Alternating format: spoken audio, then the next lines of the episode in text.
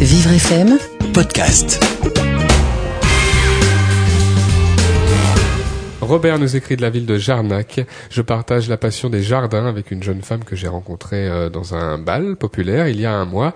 Je voudrais l'inviter chez moi pour une après-midi jardinage.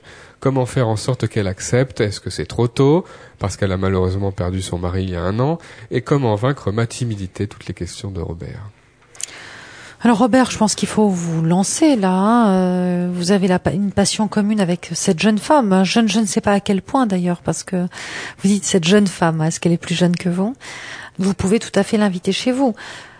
Euh, elle, elle acceptera peut-être parce que ça n'engage à rien de faire une après-midi de jardinage. Il faut pas tout confondre. Si vous voulez, vous l'invitez pas là à un dîner. Quand on invite quelqu'un à un dîner, on se dit que bon, on est plutôt sur un mode de séduction. Là maintenant, vous partagez une même passion. C'est sympa d'ailleurs de comme entrer en matière pour oui, discuter, voilà, pour vous l'invitez une après-midi et c'est pas pour elle, ça ne voudra pas forcément dire que vous voulez la séduire. Elle peut aussi prendre ça sur le versant de l'amitié. Après, il faudra guetter les, les signes peut-être euh, d'attachement. euh. Et peut-être que c'est comme ça que ça démarrera, Robert, parce que vous dites justement qu'elle est veuve, qu'elle a perdu son mari il y a un an. Un an, c'est très court pour faire un deuil. Elle s'est certainement pas encore remise. Mm. Donc peut-être que ça démarrera par de l'amitié, peut-être que ça restera de l'amitié, peut-être que ça ira vers l'amour. faut quand même prendre son temps hein, sur cette, euh, Mais sur il faut cette prendre son temps, euh. oui, vraiment.